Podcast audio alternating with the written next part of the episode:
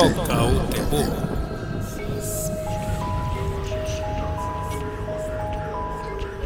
O programa Toca o Terror é uma produção da sociedade civil e tem o apoio da Fundação de Cultura Cidade do Recife por meio do edital de ocupação da grade de programação da Frecaneca FM.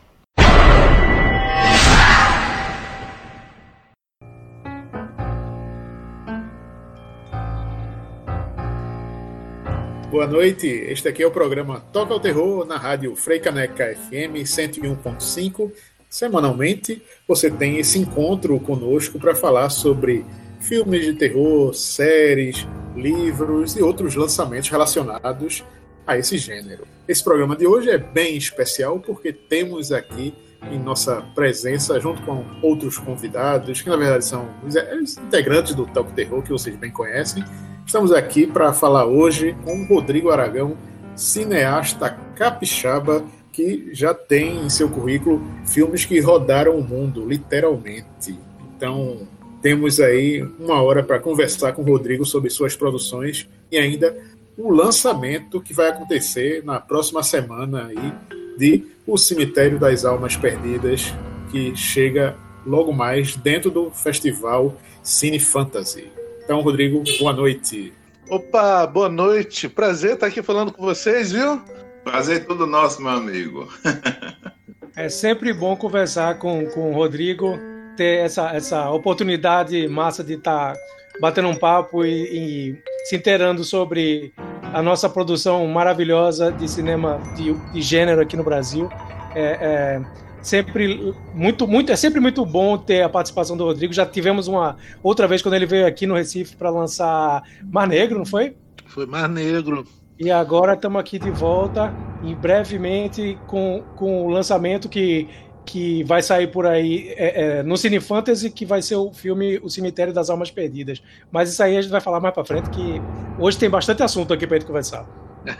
O Mar Negro foi, foi pessoalmente, né? É. Eu espero que para minha próxima oportunidade de conversar aqui com o Toco Terror seja presencialmente também, que eu gosto muito do lugar que vocês moram, sou apaixonado e gosto muito de poder falar com vocês pessoalmente, mas como a gente está nessa nesse filme ruim de terror de 2020, vamos falar à distância mesmo. É. com certeza, é o jeito. Mas, bom, Rodrigo, é muito assunto porque, enfim, já são quase o que, sete anos desde essa primeira vinda aqui ao Recife, esse lançamento de Mar Negro. De lá para cá, teve ainda dois filmes e ainda um para ser lançado agora, né? É verdade. E dois filmes muito diferentes, né? Teve as Fábulas Negras, que teve a participação do Mojica, né? Coletânea, uma coisa muito complicada de fazer, né? E o Mata Negra, que tinha sido meu filme, o meu maior filme até o Cemitério das Almas Perdidas, que está vindo agora. Pois é. Engraçado ter falado isso, que é, Fábulas Negras ter sido um pouco tanto complicado, porque às vezes as pessoas acham que filme de antologia é mais fácil porque são vários curtas, você junta tudo na edição e pronto, tá lindo, né? Mas não é bem assim, né? Não é bem assim. Eu acho que depende muito de como você faz antologia, né? Existe uma maneira de fazer aí que às vezes você faz. Cada um se vira com seu filme, faz o, o que quiser, e no final a gente junta tudo e fazemos o filme. É uma maneira que, teoricamente, é mais fácil. Agora, As Fábulas foi um filme que eu entrei como produtor, né? Então eu cuidei também de todas as histórias, a gente deu um suporte, tudo foi do mesmo núcleo, né? Foi produzido pela gente. E é muito é muito difícil porque um diretor de cinema de terror já é uma desgraça. Quando você junta quatro diretores, é uma loucura, é muito difícil. Eu imagino aquele egos e mais egos só entrando em choque. Deve ser uma beleza mesmo. É difícil. O pessoal, a minha, minha equipe aqui normalmente fala que eles ficam tentando segurar minhas loucuras no set, né? De eu querendo explodir mais coisas e fazer coisas maiores. As pessoas ficam, Rodrigo, não, Rodrigo, menos, Rodrigo. E nas fábulas, assim, era eu falando isso. Não, ô Mojica, não, acho que não, é Mojica. Ô, Peter, Peter não é isso. Ô, Joel, o lançamento não é não, Joel. É, é exatamente o que eu imaginava. Tipo, segurar a, o Peter, o Peter já, já, faz mais doideira com zero grana. E com a graninha de posição, acho que poderia. Peter, a gente, a gente combinou de fazer um filme de 15 minutos, né? E aí, no dia de filmar, chega o Peter lá e fala: Rodrigo, eu tive uma ideia aqui, Rodrigo, de o seguinte: já que nós estamos aqui, vamos fazer um longa. Eu faço um longa aqui da minha história. E depois corta, né, cara? A gente põe aqui o seu curto aqui, ó. E o que sobrar eu lanço longo. Não, Peter, você tá doido? Não, Peter. Não, e sem falar que tudo isso com um orçamento só, né? É, provavelmente. É, né? Foi um orçamento bem, bem apertado e foi uma coisa complexa. Você sabe que esse ano eu tive uma honra muito grande de ser convidado para dirigir um episódio de uma série é, também chamada Noturnos, que é chefiada pelo Marco Dutra e certo. Caetano Cuidado. Né? Então, quando eles me falaram do, do, do projeto, que iam chamar um diretor para cada episódio, eu falei: olha, eu vou, mas saiba você que é roubada, viu? É roubada. Se eu fosse você, eu não fazia isso, não, mas eu tô aí, eu vou fazer. Me chame, mas segure a onda, né? Mas é, como é que chama? É, falando, aproveitando o gancho de, de, de, Esse ano a gente perdeu, perdeu o Mojica, né? Como, esse, como se não bastasse coisa ruim. É verdade. Nesse ano a gente perdeu o Mojica e o Mojica foi. O, o, acho que foi o último trabalho, foi contigo, né? Você teve esse, esse privilégio, né? Cara, eu acho que o maior privilégio que eu tive na vida foi ver o Mojica sentar na cadeira de diretor pela última vez. Então, assim, foi uma aula de cinema, uma aula de humildade, e a gente aprendeu muito, mas muito com ele, assim. É, várias coisas ficaram marcadas pra gente, assim. Uma delas foi que ele chegou, quando ele chegou, ele passou dez dias com a gente. Quando ele foi embora, ele foi embora muito mais jovem do que ele chegou. É, você vê que a energia do set é, alimentava ele mesmo, né? E tem algumas coisas que eu vou levar sempre, né? Teve um dia que a gente ia filmar que tava chovendo muito, e eu preocupado ali para produzir, né? Mojica, poxa, Mojica, pena, né? Tá chovendo, vai atrapalhar. O que é que tem? Tá chovendo. A gente ia pro meio do mato, né? Ah, Mojica, mas chover vai atrapalhar. Não tem problema. Se chover, chove na fita. Vamos filmar do mesmo jeito. sensacional. Pois é. sensacional, sensacional. Foi, foi... Esse segmento, o de Mojica, no caso é o do Saci, tá lá em As Fábulas Negras, para quem quiser assistir. Sempre tá lá. É, Fábulas Negras é um dos que estão em VOD por aí, inclusive, né? Ah, meus filmes todos já foram pirateados aí bastante, né? E, e, e, também está aí no, no Now, no iTunes, está também no YouTube Pago, tem várias plataformas. Então, quem quiser assistir oficialmente, colaborar um pouquinho com o cinema brasileiro, paga aí ó, uma taxazinha leve. Quem não quiser, pode baixar aí. o importante é assistir, né? Ou esperar passar na TV a cabo, que sempre está lá ou no Canal Brasil, ou no Space, ou na Fox. É verdade. É engraçado que muitos é, desse público do horror nacional não conhecia o, o, trabalho de Rodrigo, apesar de, no começo, assim, né, Rodrigo, esses, esses filmes têm sido lançados principalmente no mercado internacional, em muitos festivais de gênero renomados por aí também, né? É, eu falo que é muito mais fácil você comercializar fora do Brasil. Apesar da gente ter uma, um idioma que é um dos idiomas menos comerciais do mundo, né? Porque quem que fala português no Brasil, né? É, então isso atrapalha bastante as vendas internacionais. Mesmo assim, é muito mais fácil comercializar os filmes, é, distribuir os filmes fora do Brasil do que aqui dentro. Nessa questão, Rodrigo, de comercialização, de ser muito mais fácil, ano passado eu, sou, eu moro aqui em Natal. E ano passado passou Mata Negra numa sessão especial no cinema. E eu fui com um amigo assistir numa sessão que a, a, a hora não era nem, tão propícia, acho que era 8 e meia. Para quem anda de ônibus é um problema depois. Mas, assim, tipo, foi legal porque como a maioria das pessoas, principalmente as pessoas mais jovens, elas têm um certo preconceito com cinema nacional. E cinema de terror nacional ainda mais, porque sempre associa ao trash, né, a coisa ruim. Então foi interessante, depois que o filme terminou, ele falar, porra, é, não, é, não é ruim. Digo, é você, eu até falei para ele, se permita, velho. Tire essa mentalidade que todo filme de terror tem que ser uma invocação do mal, tem que ser etc. É legal você escutar nossas histórias. A gente tem um folclore muito rico. A gente, é, é, é, minha avó me contava outras histórias que até hoje me traumatizam, eu lembrando, sabe? Histórias regionais. Então, quando você vê o nosso horror, um horror que era contado pelas nossas avós, por outras pessoas, é muito interessante, né? E tirar esse estigma de que tudo que é feito no Brasil, né, ainda mais cinema de gênero, é algo ruim. Então, é, é algo que é difícil, mas você está de parabéns porque você está aos poucos quebrando isso, tirando um pouco desse preconceito que é tão chato. É, é difícil, né? Eu acho assim, a, a nossa maneira até de contar o sucesso de um filme, ela é ultrapassada, ela é injusta e talvez essa pandemia até sirva para a gente repensar isso aí, porque você tem um sistema de distribuição em salas de cinema que é dificílimo de você conseguir um espaço. É muito mais difícil você conseguir a distribuição do que fazer propriamente o filme. Então, isso é uma, é uma coisa muito complicada. Você vê aí que os americanos, às vezes, os caras fazem um filme de 100 milhões e gastam 120 milhões na, na distribuição, na comercialização, na, na, propaganda, né?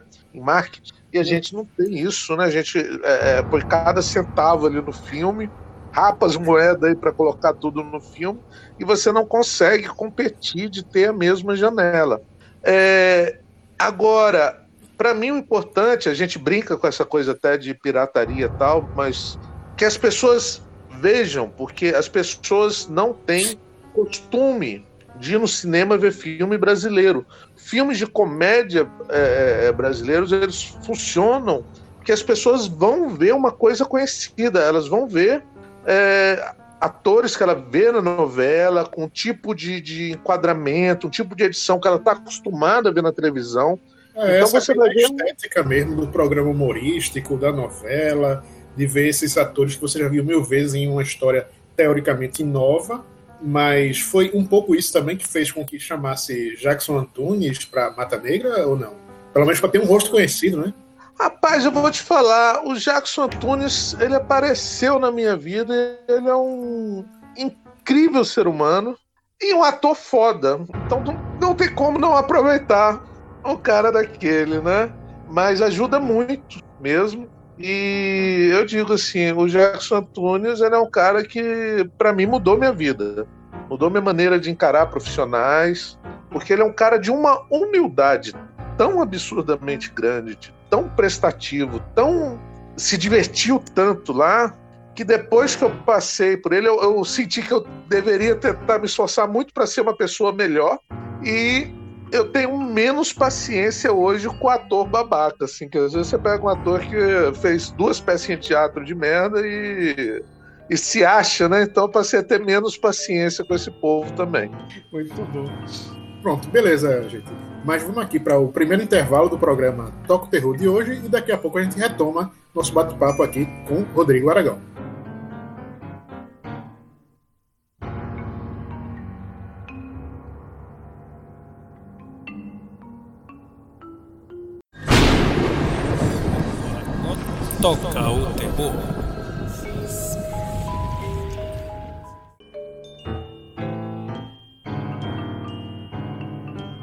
Este aqui é o programa Toca o Terror na rádio Freicaneca FM. Estamos nesse programa aqui entrevistando o cineasta Rodrigo Aragão.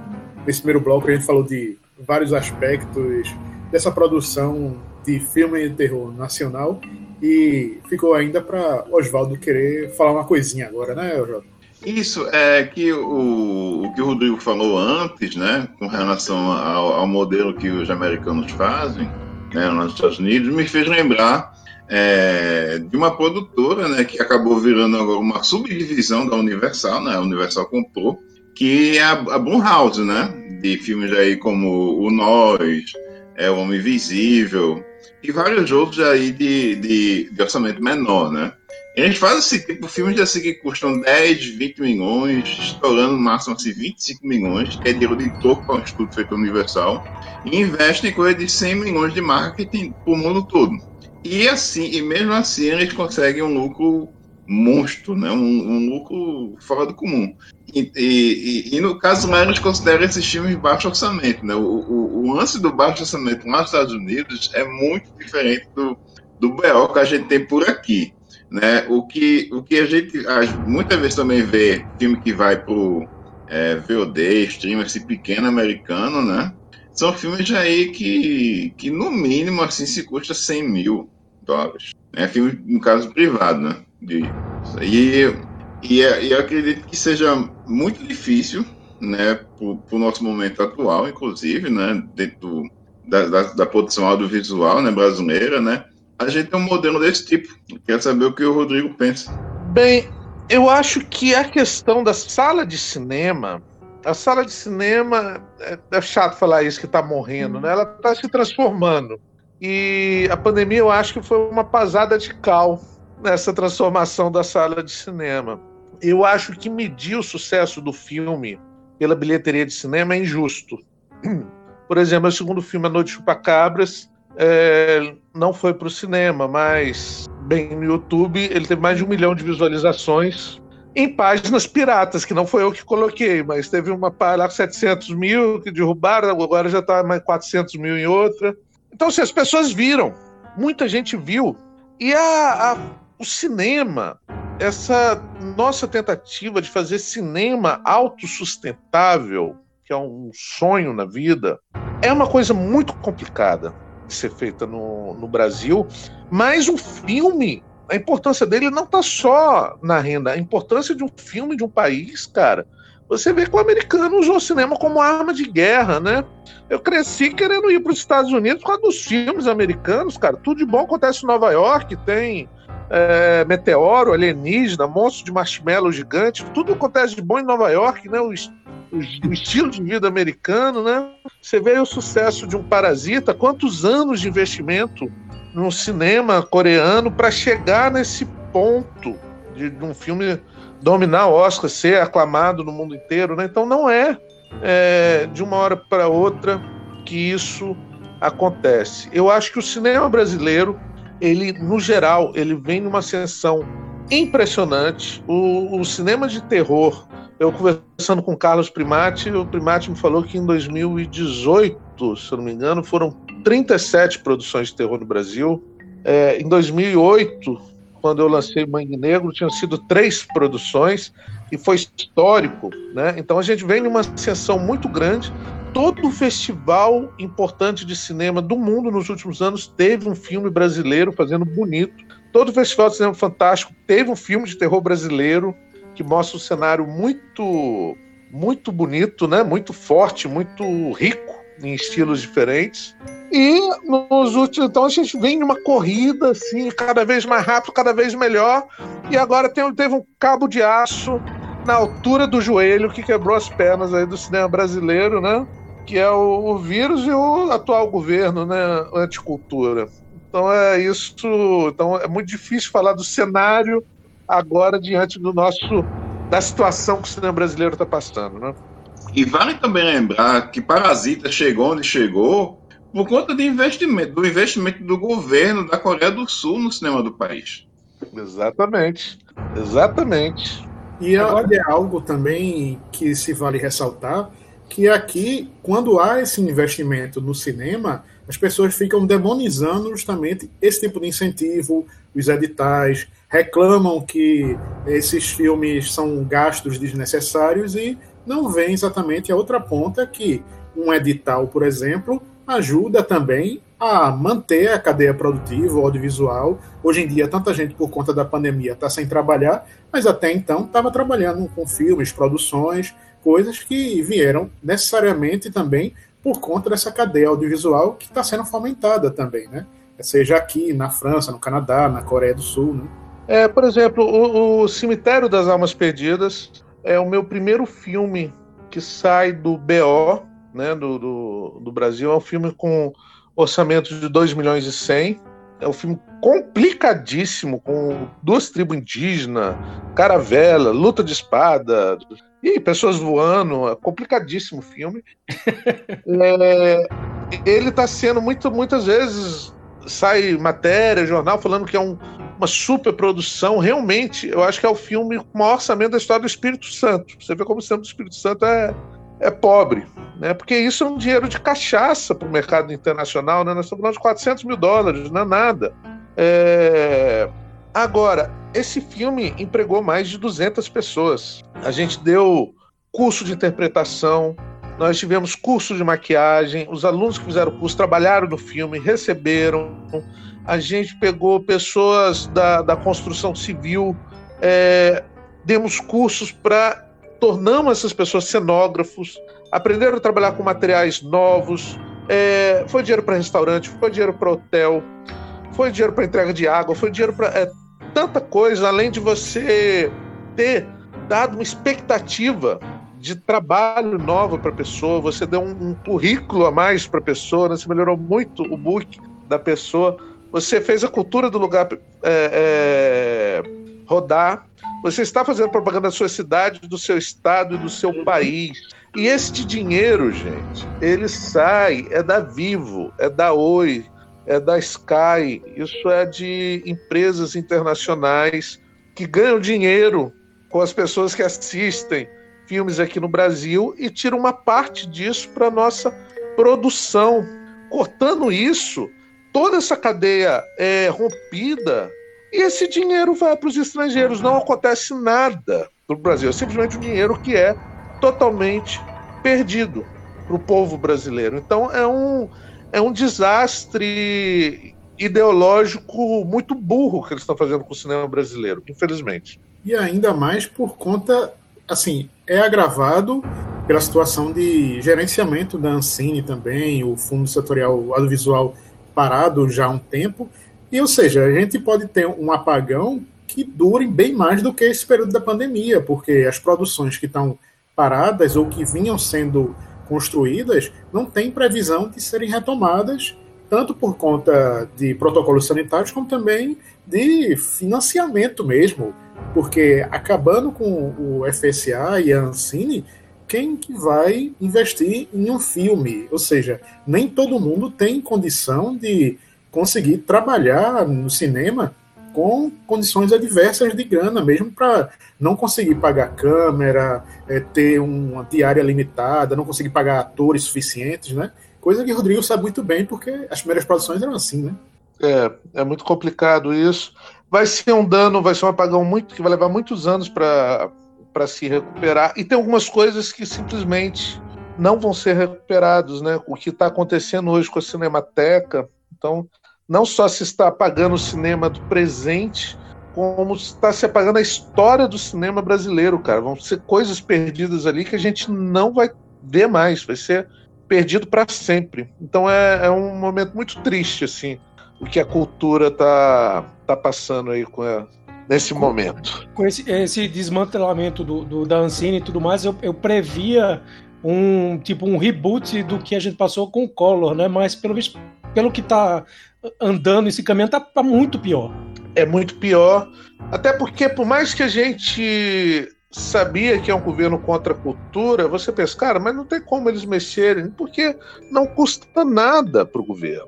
Né? É uma cadeia que dá emprego, que gera bilhões, é, que ela é toda do bem e não custa, o governo não investe nesse dinheiro.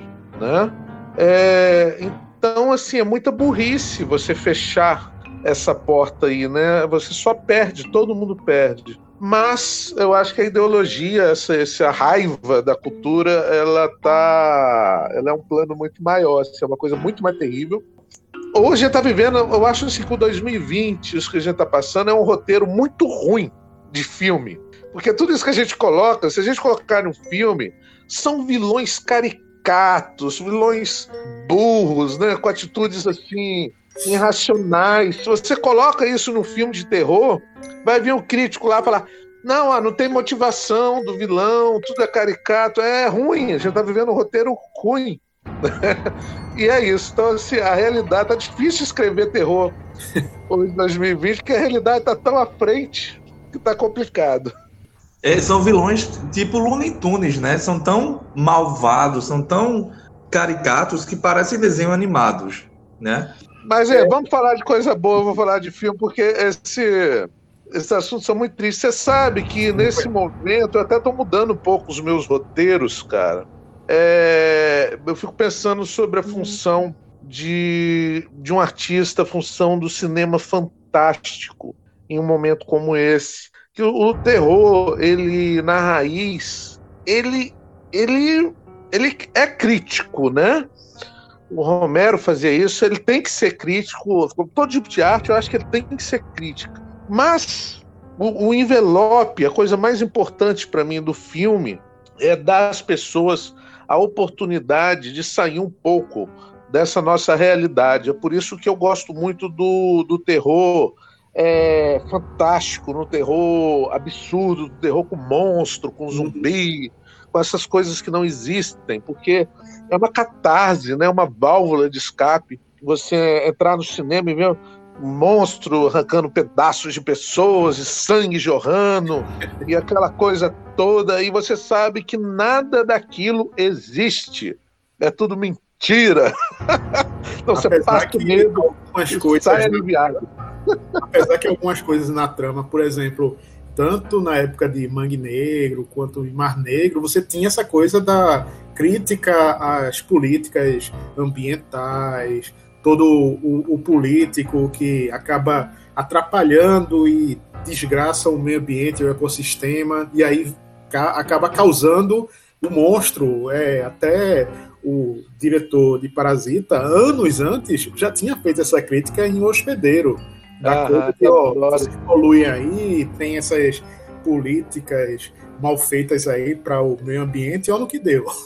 Então, exatamente. o monstro vem também por aí, né, Rodrigo? Eu acho que o Sérgio Leone, ele fala uma coisa muito interessante, que é assim, essa questão crítica, a mensagem importante, ela, ela tem que estar dentro de um envelope. Esse envelope é o western, é o terror, é, o, é essa diversão e aquilo tá ali dentro. Eu acho que se eu fizer um documentário sobre a destruição do manguezal, do local onde eu vivo, vai ser chato, vai ser triste. É triste, isso é a minha realidade. Eu vejo, as pessoas sabem. Quem que não sabe hoje que o esgoto da cidade inteira é jogado no manguezal, que ele é aterrado? Quem não sabe disso hoje? Então, assim, é uma coisa que pouquíssimas pessoas vão ver, né? Vai ficar preso ali em, em poucos festivais. Mas se você faz um filme de zumbi, cara, divertido, com gota, e você coloca isso aí dentro da história, aí você tem uma coisa divertida de ver que te dá uma, uma pulguinha, ela dá uma, uma cutucada ali, né? Se você for um pouquinho esperto, você vai entender a mensagem que está entre uma cena divertida e outra. É, tanto é. é Robocop, né? Verhoeven, Carpenter, com eles vivem, vários outros. É verdade.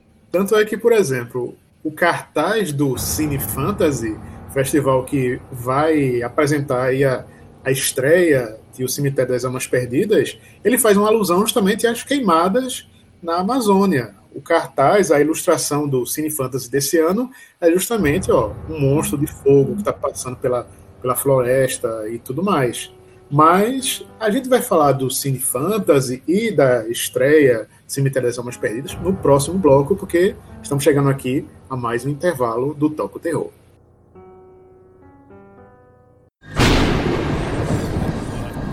Toca o terror.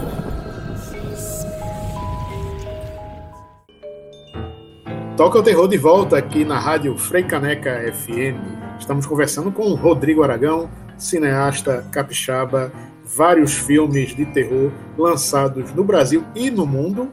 E teremos a, a estreia mundial desse filme tão aguardado de Rodrigo, chamado Cemitério das Almas Perdidas, semana que vem no Festival Cine Fantasy.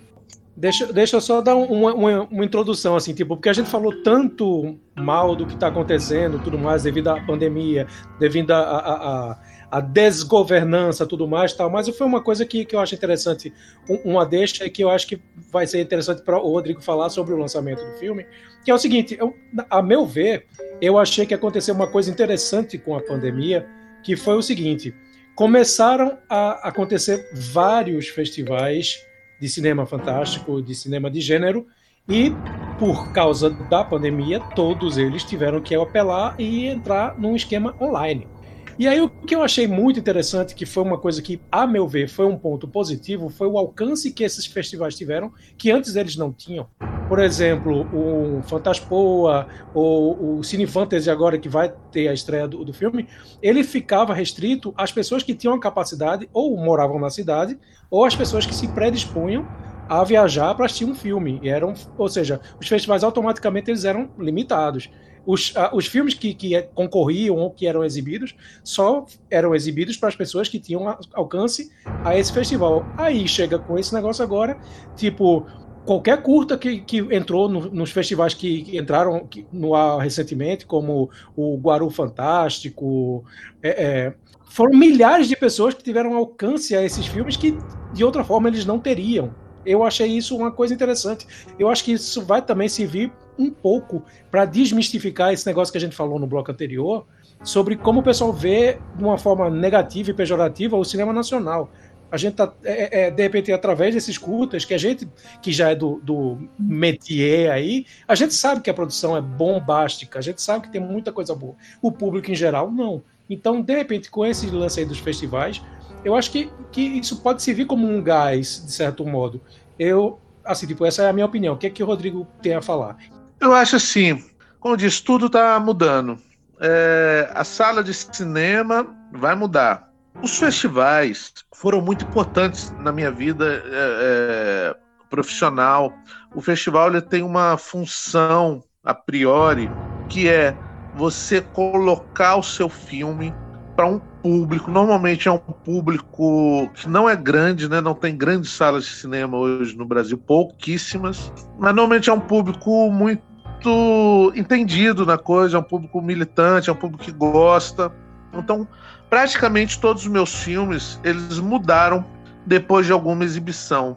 Muitas vezes depois de uma sessão de um festival e você vendo a reação daquela plateia, você consegue definir, olha, essa cena está muito longa, é, preciso diminuir aqui. Normalmente você, você acaba cortando alguma coisa, mas você ajeita, essa música está sobrando, você escuta opiniões e principalmente você conhece pessoas, né? Eu tive a honra de conhecer vocês, salvo engano, através de um festival, né?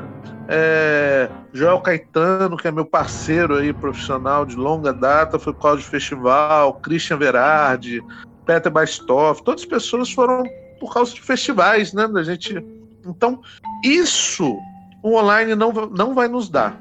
É, a questão da gente ter um leque maior de mais pessoas poderem ver, eu acho incrível. Incrível, porque a gente faz filme para as pessoas assistirem, né? Ninguém quer fazer um filme para colocar numa gaveta para meia dúzia de pessoas verem. Quando mais gente assistir o filme, melhor. Mas no mundo perfeito isso deveria ser feito pela distribuição, né? Então é, é um momento complicado e você, a gente tem muito medo também é, da questão do vazamento, né? Porque é um, um, cinema, ele é cruel. Por isso que eu falo, pessoal, ah, você acha que eu devo fazer cinema? Não, velho, é roubada. Fazer cinema é roubada.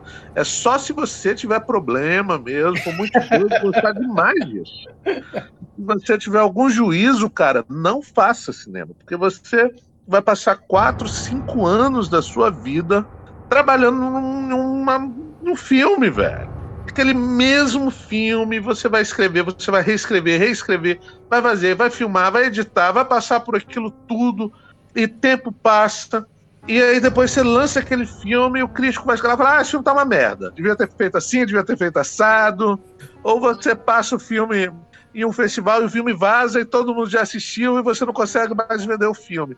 Então é complicado. é complicado.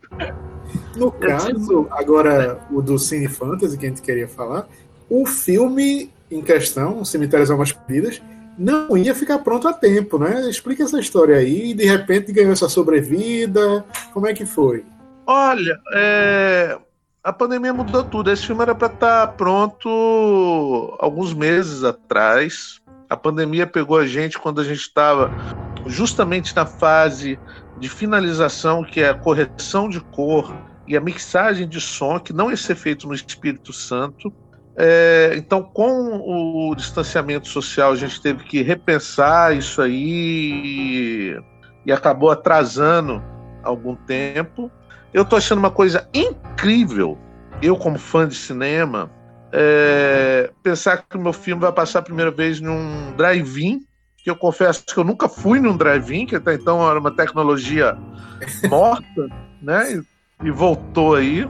E a gente brinca assim, porque o filme, neste momento, as pessoas falam, ah, tô querendo ver o filme, mas neste momento eu também não vi ele totalmente finalizado.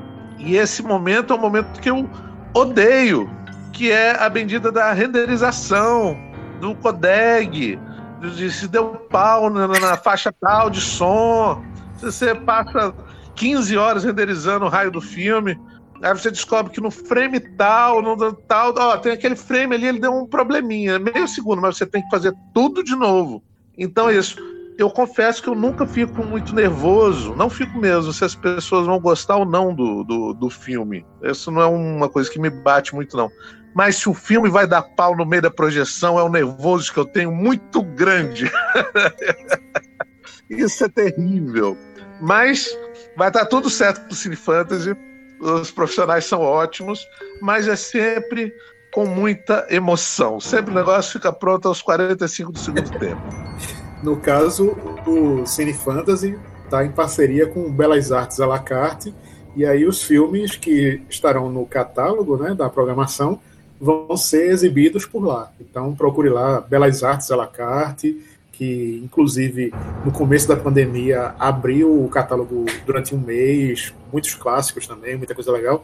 E agora o filme em primeira mão de Rodrigo Aragão, né? É isso, estou contente, né? No meio de tantos filmes bons, né? E que momento importante. A gente está vivendo um momento muito interessante. É, e eu acho que serve de lição para muita gente que fala que cinema é uma coisa que não é uma prioridade ou que nunca precisou de um artista. Como num isolamento desse, é importante você poder ver um bom filme, uma boa série, um bom livro, uma boa música, né? Eu acho que se você não. Você tá em casa, cara, e você não aprecia essas coisas, você não é humano, velho. Então acho que é muito importante a gente ter isso. E estou muito feliz que as pessoas do país inteiro vão poder assistir esse filme é, ao mesmo tempo, né? Isso é interessante mesmo. Tô achando. tô curtindo maior estreia, né, de filme teu, assim, uma vez, né, assim, tipo, você imaginar que, de é, repente, gente... mais de mil pessoas vão poder ver, assim, de uma vez, pá, caramba. De uma vez, exatamente. O, o, grupo que... É interessante que o Brasil, ele, ele tem um público imenso de filmes de terror, né? A gente tem bilheterias incríveis aqui, de Annabelle, é, enfim, tem muitos filmes que lucram muito aqui. Mas o grupo que conhece o terror brasileiro, ele ainda é pequeno. Ele é bem pequeno.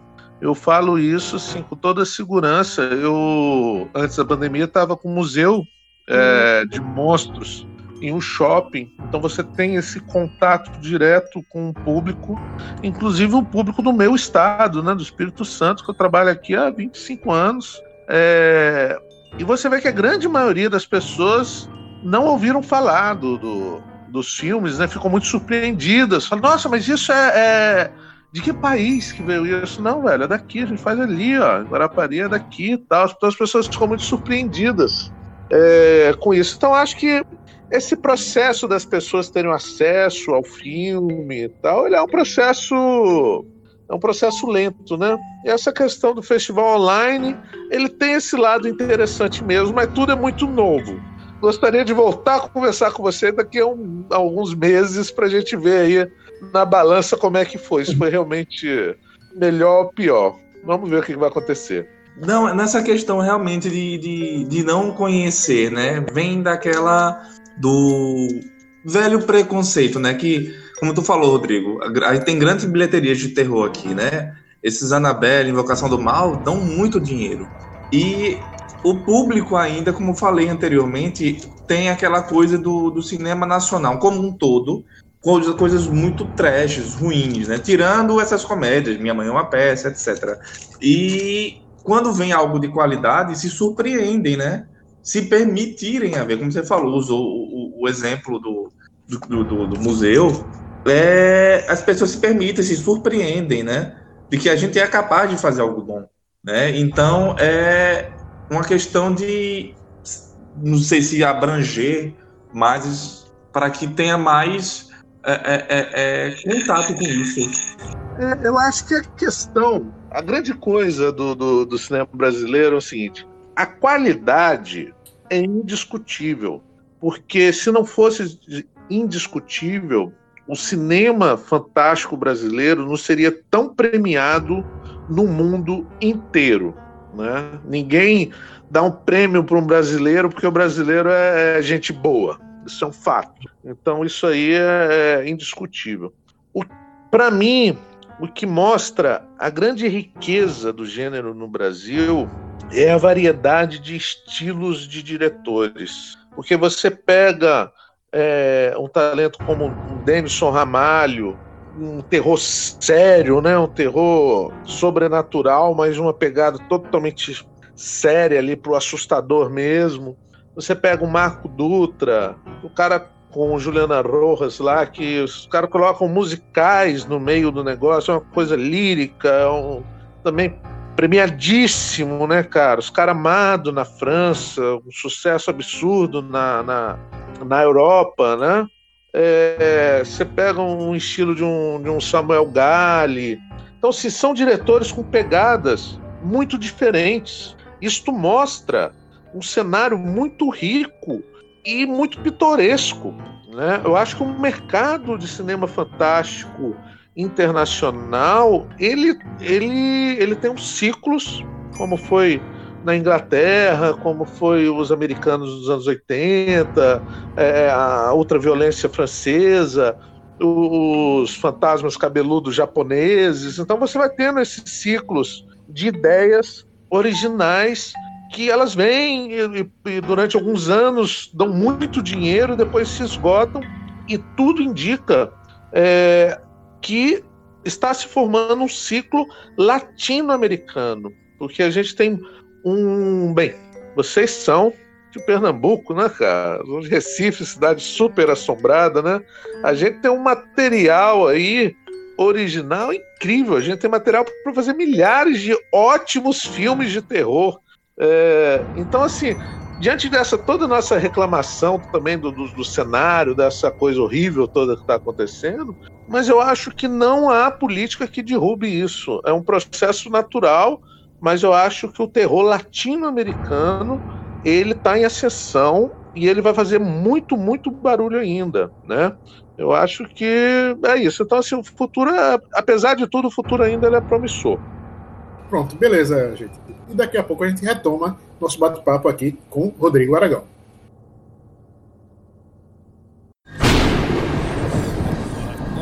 Toca o terror.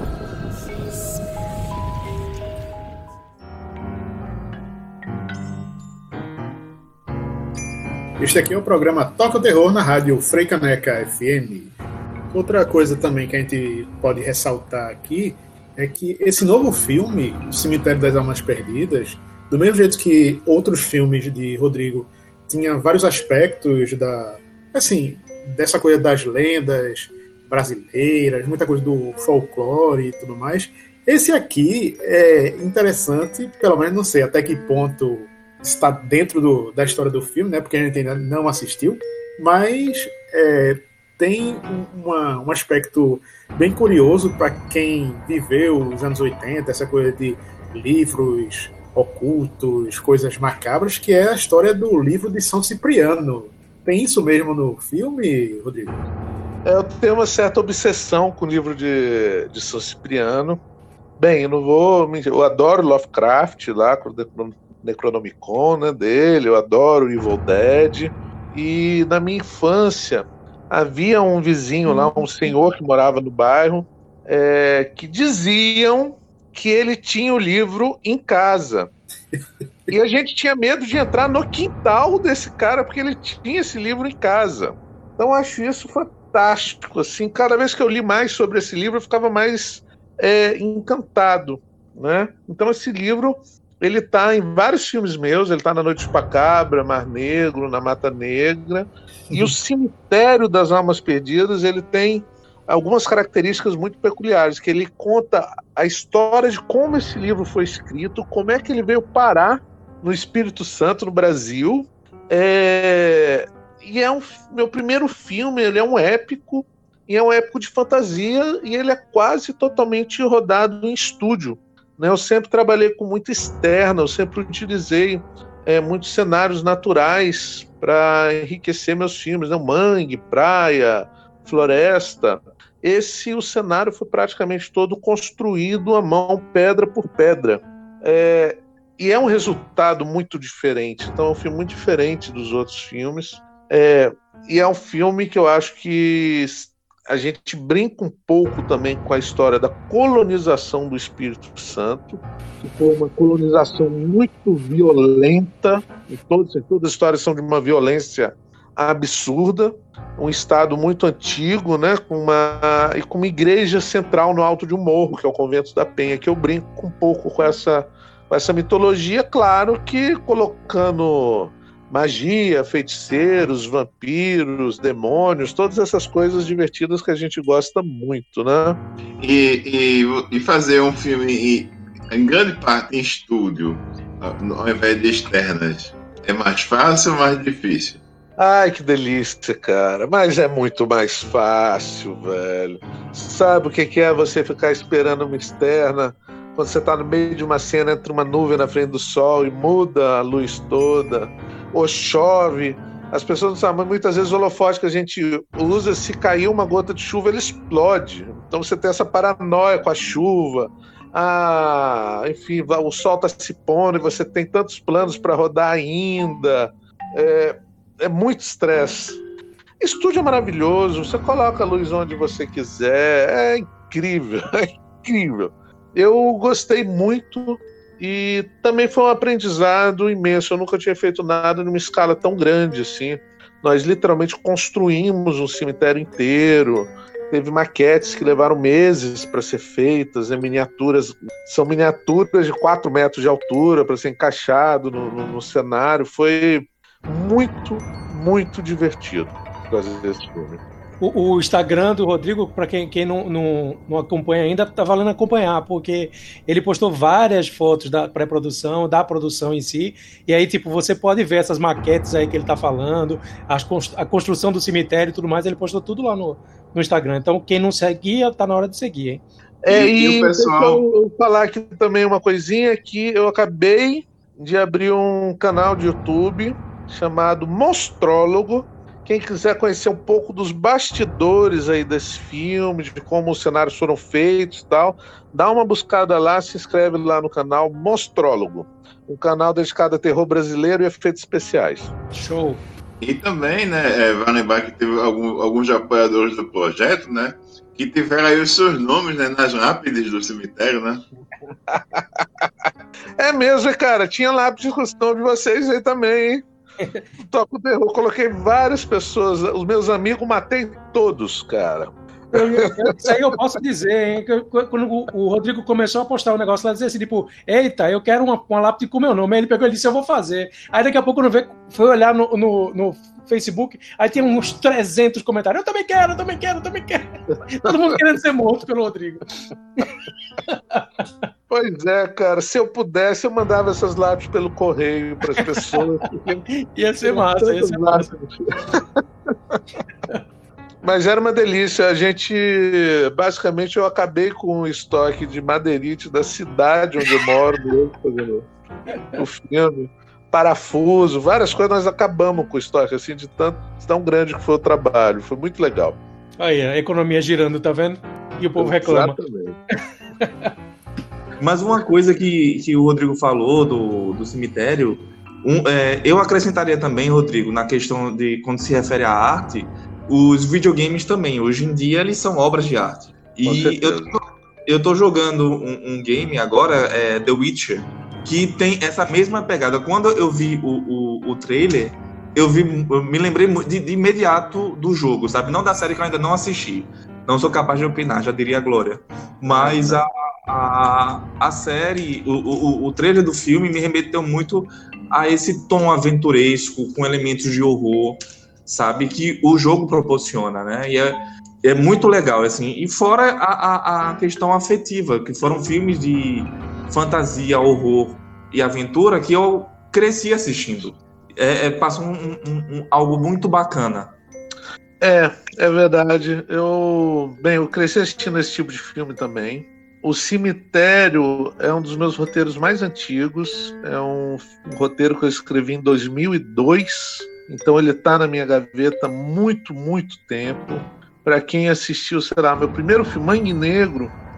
Na cena final do Mangue Negro tem uma igrejinha lá feita com palito de fósforo e barro assim que a gente fez, mas tá lá que era um compromisso meu de um dia vir fazer esse filme. Né? Então é um filme que eu tive que fazer outros cinco longas metragens para um dia chegar nesse filme. E não é nenhum roteiro, não é nenhum Shakespeare, não. É um filme de terror com aventura, com luta de espada, com essas coisas divertidas que a gente ama tanto, que faz tanto bem à alma, né? Então é. Ele tem isso aí mesmo. E muito feliz finalmente ter, ter conseguido realizar e muito feliz de eu ter conseguido apoio para esse filme. Ele foi o meu primeiro filme que eu ganhei um edital é, no meu estado. Meu sexto filme, é a primeira vez que eu consegui ganhar um edital. E é o primeiro filme que Capixaba ganhou o edital do Prodecine 1.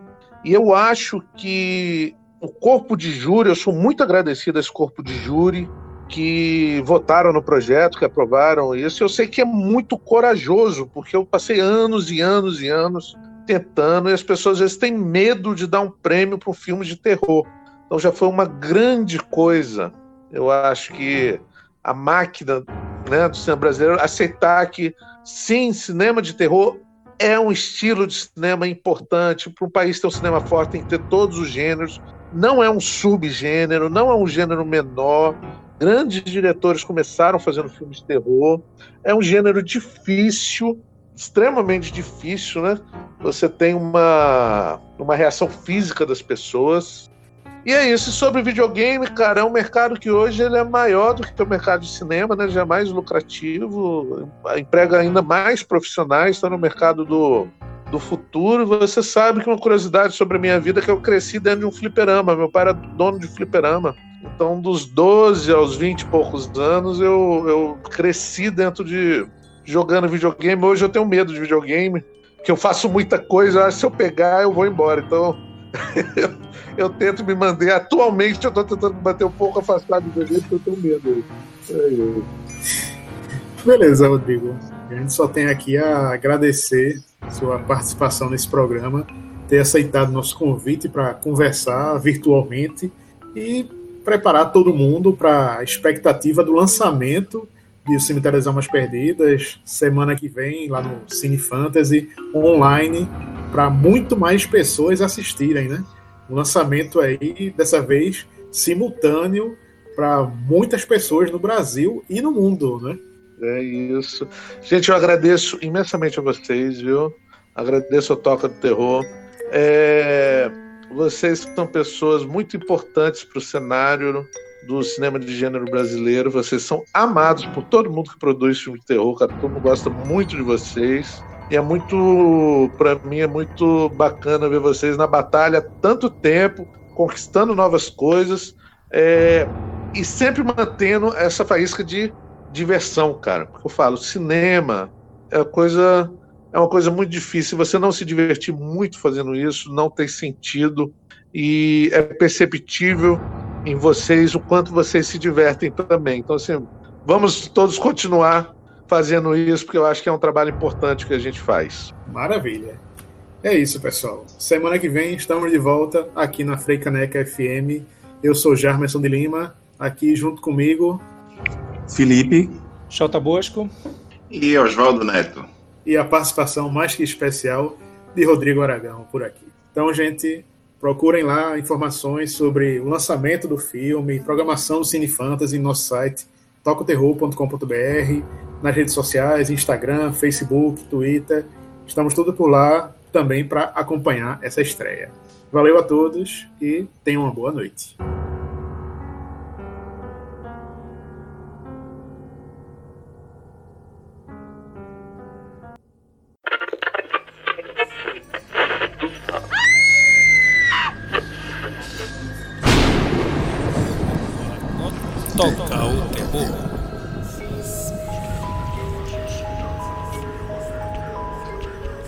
Programa Toca o Terror é uma produção da sociedade civil e tem o apoio da Fundação de Cultura Cidade do Recife por meio do edital de ocupação da grade de programação da Frecaneca FM.